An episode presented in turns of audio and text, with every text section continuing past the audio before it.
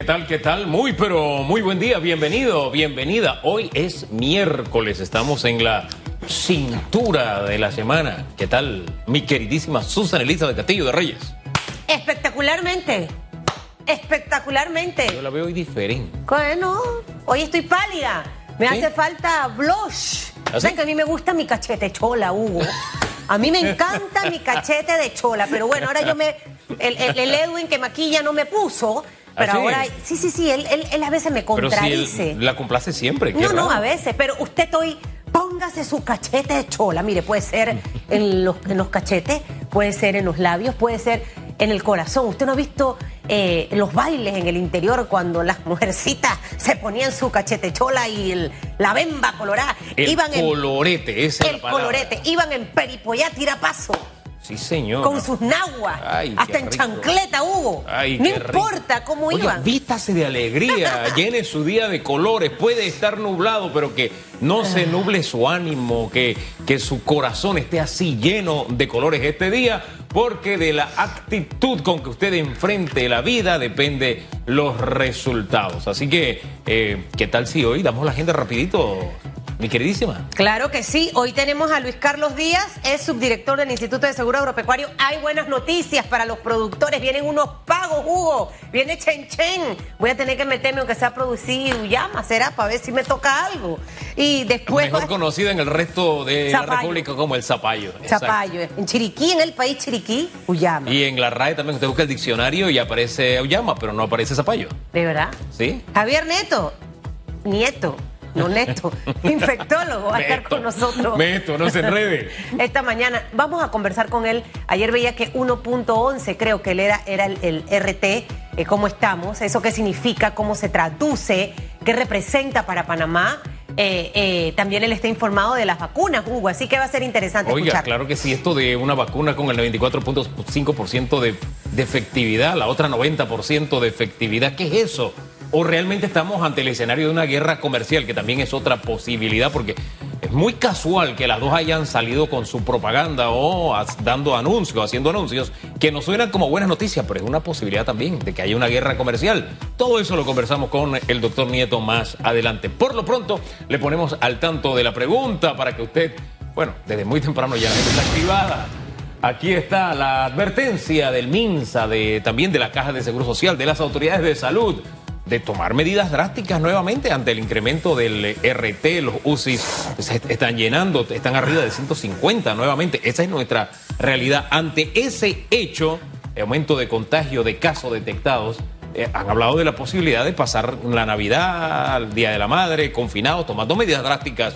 Otra vez, el sector privado di- ha dicho no. Espérese, espérese, No, espérese. no. Espérese que me quedé en shock. Yo no había entendido que pasar la Navidad para el Día de las Madres. No, ¿quién dijo que iban a pasar la Navidad? No, es que eso fue lo que le entendí. ¿Qué fue lo que usted dijo? No, no, no, usted está allá y está acá. No, no, no, pero digan, pues, profesor. Toma- oiga, puede llevarle muerte, eh, puede ser el regalo que usted le lleve a su Ajá. mamá el Día de la Madre. Si su-. Mire, ese es un detalle. Si usted no vive con su mamá, usted no tiene que ir a verle el Día de la Madre. Hágale un Zoom, haga una reunión ahí, una videollamada. No vaya, usted le puede llevar muerte. Entonces lo que le han dicho es, usted en vez de regalarle vida, le puede estar regalando muerte a su madre. Si usted no cambia de comportamiento, hombre, eh, podemos tener una Navidad muy triste, pueden volver a cerrar los negocios. El sector privado ha dicho, esa no Es es, más, una opción. Usted puede llegar desde el carro afuera con su mascarilla. Es más, yo he estado aquí en Metcon con gente que tiene COVID, pero como nos cuidamos, Hugo, no he sido contagiada. Así es O sea, lo importante es que usted tenga su mascarilla. Ah, Hay parte y parte. Usted opina esta mañana, pero vamos con los titulares. Sí, ¿cómo no llegar a esa opción? Recuerde opinar usando siempre el hashtag radiografía. Ahora sí vamos a titulares. Los titulares. 7.34 minutos, presidente Laurentino Cortizo se reúne con el Centro de Operaciones Nacional para recibir información de situación climática. El mandatario verificó de cerca las acciones de cómo está el gobierno enfrentando este tema del huracán Iota. Según los informes del Centro Nacional de Huracanes, la tormenta tropical Iota se ha degradado a depresión y se prevé menos influencia sobre Panamá, pero se van a mantener lluvias intermitentes de variada intensidad durante el día. El informe del SINAPROC destaca que hay 74 puntos críticos producto de inundaciones, 31 en la provincia de Chiriquí, 22 en la comarca Nave Buglé y 21 en la provincia de Veraguas. Además, en este momento no tenemos a ninguna persona en albergues. Sin embargo, disponemos de 28 albergues para atender cualquier eventualidad que se presente. 7.35 minutos, avanzamos. Panamá registra 1.054 casos nuevos este martes 17 de noviembre. Se dieron 12 defunciones por COVID-19. La letalidad de la enfermedad de Panamá se mantiene en 2.0%, el RT en 1.11%. El informe destaca que los recuperados en el país ascienden a 128.242, mientras que entre los casos activos se reportan 17.586 casos. El ministro de Salud, Luis Francisco Sucre, indicó que Panamá se mantiene como país de la región con mayor cantidad de pruebas realizadas por cada 100.000 habitantes. Necesitamos que todos en conjunto nos mantengamos como equipo haciendo la lucha, expresó el ministro. 736 DGI recuerda que la amnistía tributaria fue extendida hasta el 31 de diciembre. Publio de Gracia, director de la Dirección General de Ingresos, recordó a los contribuyentes que pueden pactar acuerdos de pagos flexibles hasta el último día de diciembre. La ley de amnistía tributaria fue extendida hasta esta fecha mediante el decreto ejecutivo número 512 y permite que los contribuyentes cumplan sus obligaciones tributarias morosas al 29 de febrero de 2020. 7.37 minutos. José Isabel Blandón anuncia que panameñistas realizarán convención para reformar estatutos. El partido opositor anunció que el próximo 14 de marzo del próximo año 2021 se realizará una convención nacional extraordinaria para reformar sus estatutos. Sigue diciendo la información que será una reunión de forma virtual debido a la pandemia del coronavirus, informó su presidente José Isabel Blandón. En la actividad o en la actualidad del partido panameñista que gobernó el periodo pasado cuenta con 289.988 adherentes. 737, vamos a notas de carácter internacional. Joe Biden anuncia quiénes serán sus principales asesores. El electo presidente de los Estados Unidos presentó a los principales asesores que lo van a acompañar en su gobierno a partir del 20 de enero, cuando se juramente. Entre las designaciones está Mike Danilon, que fue el principal estratega de su campaña. Será asesor principal de la Casa Blanca y estará abocado a la redacción de discursos. Dana Remus será la abogada de la Casa Blanca, cuya función principal es brindar asesoría legal al presidente, mientras que Jen O'Malley Dillon fue designada como vicejefa de gabinete. Cinco mujeres. Hasta aquí los titulares, así es. Cuatro caballeros. Así es. Los titulares.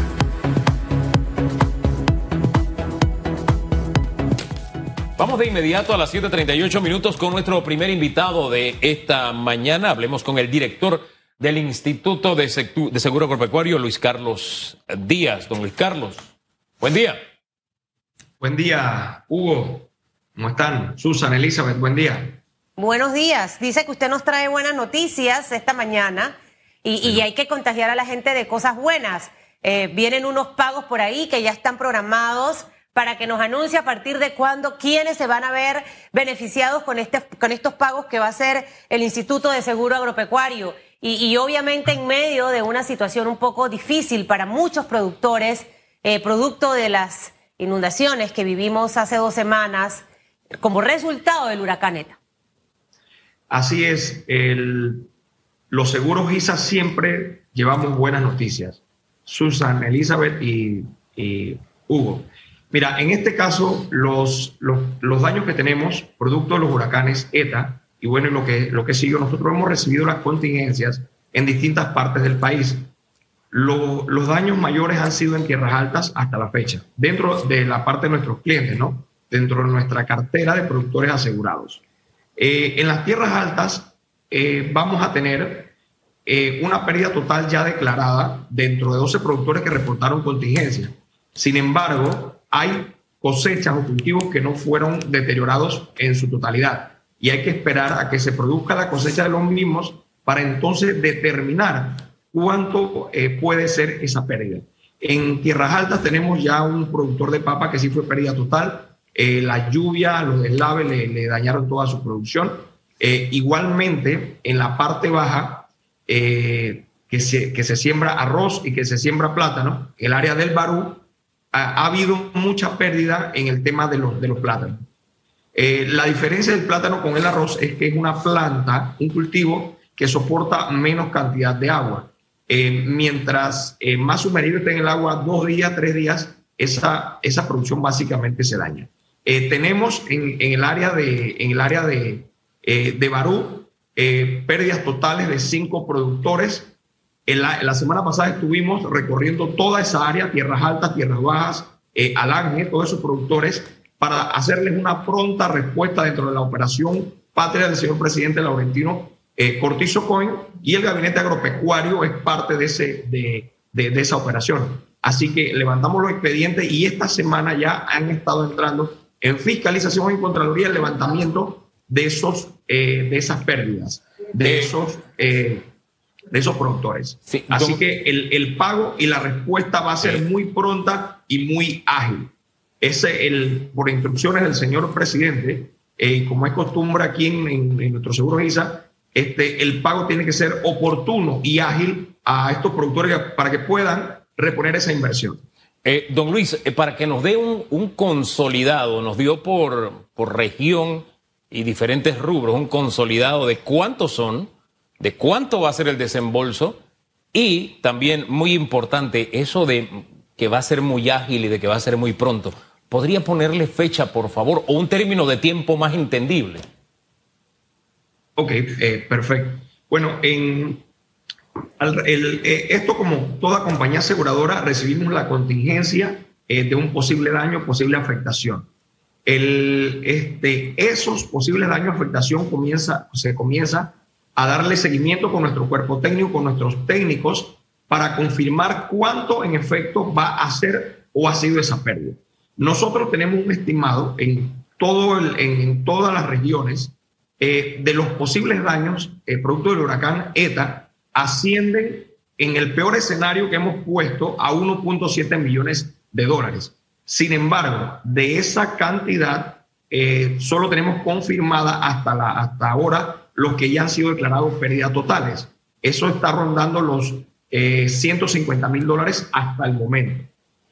porque como les comentaba, los, los otros cultivos tenemos que, que esperar a que se den las cosechas de los mismos para saber su rendimiento y saber su nivel de pérdida, entonces decretar cuál ha sido la pérdida. Eh. Los que ya han sido declarados pérdidas totales, que lo, hicimos y levantamos la semana pasada con nuestro equipo técnico, este, eso se va a estar pagando Dios primero al final de esta semana. Al final de esta semana, o sea, en una semana, hemos levantado los expedientes y con el favor de Dios y la voluntad del señor presidente Laurentino Cortizo, eh, se van a estar realizando estos pagos a los productores en este, este, este viernes.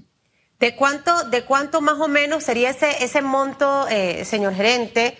Y, y, obviamente eh, esta primera parte se va a ir diferenciando de lo que va a venir obviamente posteriormente. Puede ser menos, puede ser más.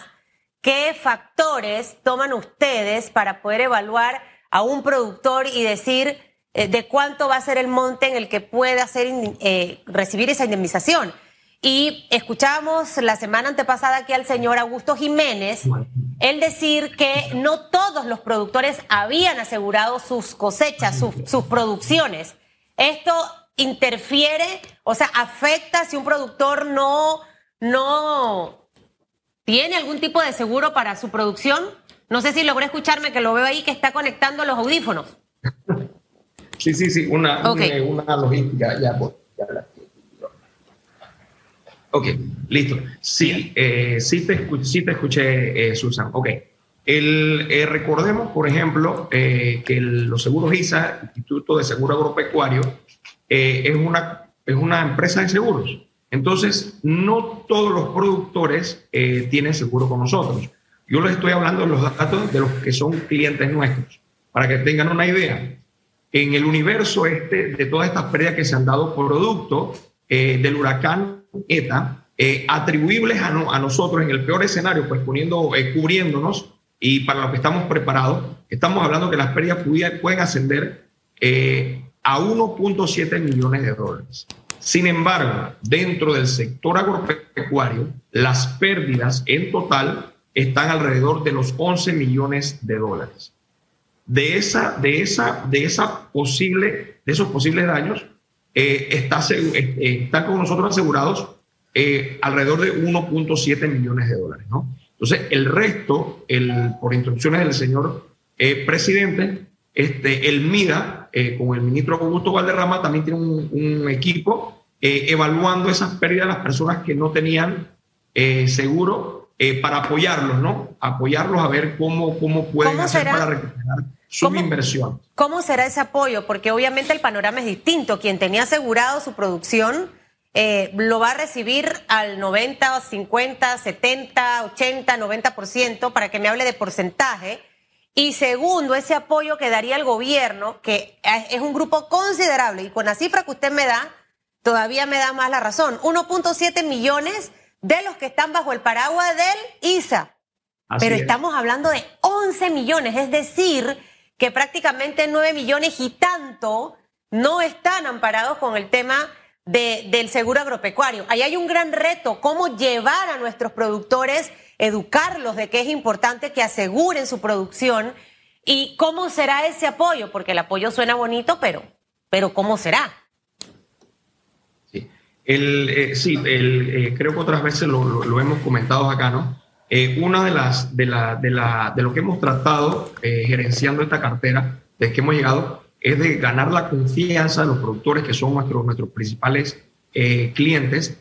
Eh, bueno, siempre el, eh, la barrera que ha tenido esta institución o los productores para con ella en los temas de que, de que se ha demorado con los pagos, temas burocráticos y, y, no, se, no se tienen los pagos de forma oportuna, ¿no? En lo que respecta a, nuestro, a, a, nuestro, nuestra estrategia, nuestro derrotero, como lo acabas de mencionar, este, ese target es eh, recuperar, traer esos clientes acá. Nosotros hemos tocado la puerta de los, de los, de los bancos eh, con cartera agropecuaria, Banco Nacional hemos firmado convenio, igual BDA, igual con los bancos eh, de cartera privada que tienen cartera agropecuaria también.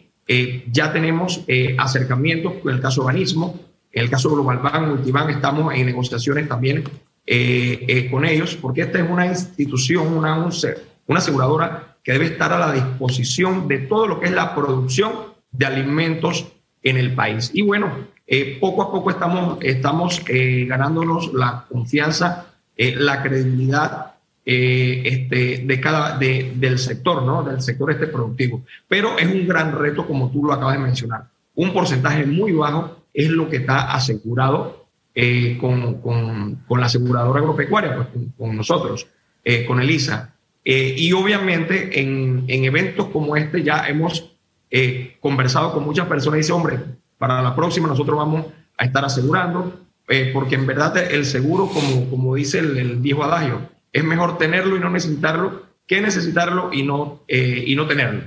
Entonces, este, en lo que respecta a, nuestra parte, nuestros, a nuestros clientes, y creo el igual, el apoyo que va a dar el MIDA a los no, a los que no cuentan con seguro, eh, por eh, propósito y por instrucciones del señor presidente Laurentino Cortizo Cohen, estos pagos tienen que ser ágiles y oportunos. Ah, ah, el presidente estuvo la semana pasada, él mismo también, este, avistando en, en, primera persona de todos los años que había recibido la, la eh, el área esa, que Chiriquí ha sido el más afectado, Tierras Altas en este caso, y él va a estar retornando eh, a, la, a, la, provincia para llevar esa respuesta y, y, cumplir sus compromisos con estos productores que puedan recuperar su inversión y que sigan produciendo. Porque el, el, si hay algo que es bueno que nos ha traído esta pandemia es la reiteración de que el sector agropecuario, el sector productivo debe ser primordial, de los más importantes en nuestro país. El país que no produce su comida jamás podrá tener una una, una seguridad, una soberanía alimentaria, porque estaría dependiendo del exterior, de lo que venga. Y en, tiempos de pandemia se demostró que cada país va a privar y asegurar el, el consumo de los alimentos para, para, su propio país. Hombre, don Luis, nos quedaron tres preguntas en el tintero, pero tenemos que ir directo a la respuesta. Una rapidita y si pueden 10 segundos. Lo que hemos vivido este año va a encarecer o no el seguro agropecuario? Eh, no necesariamente, no necesariamente porque es una, esta es una catástrofe que eh, dice ha sido la peor en muchísimos años. Bien, dejemos la cosa hasta ahí, no aumentarán las primas. Gracias. Don Luis, el tiempo se nos acabó porque ya Flor está con nosotros. Vamos a las glosas.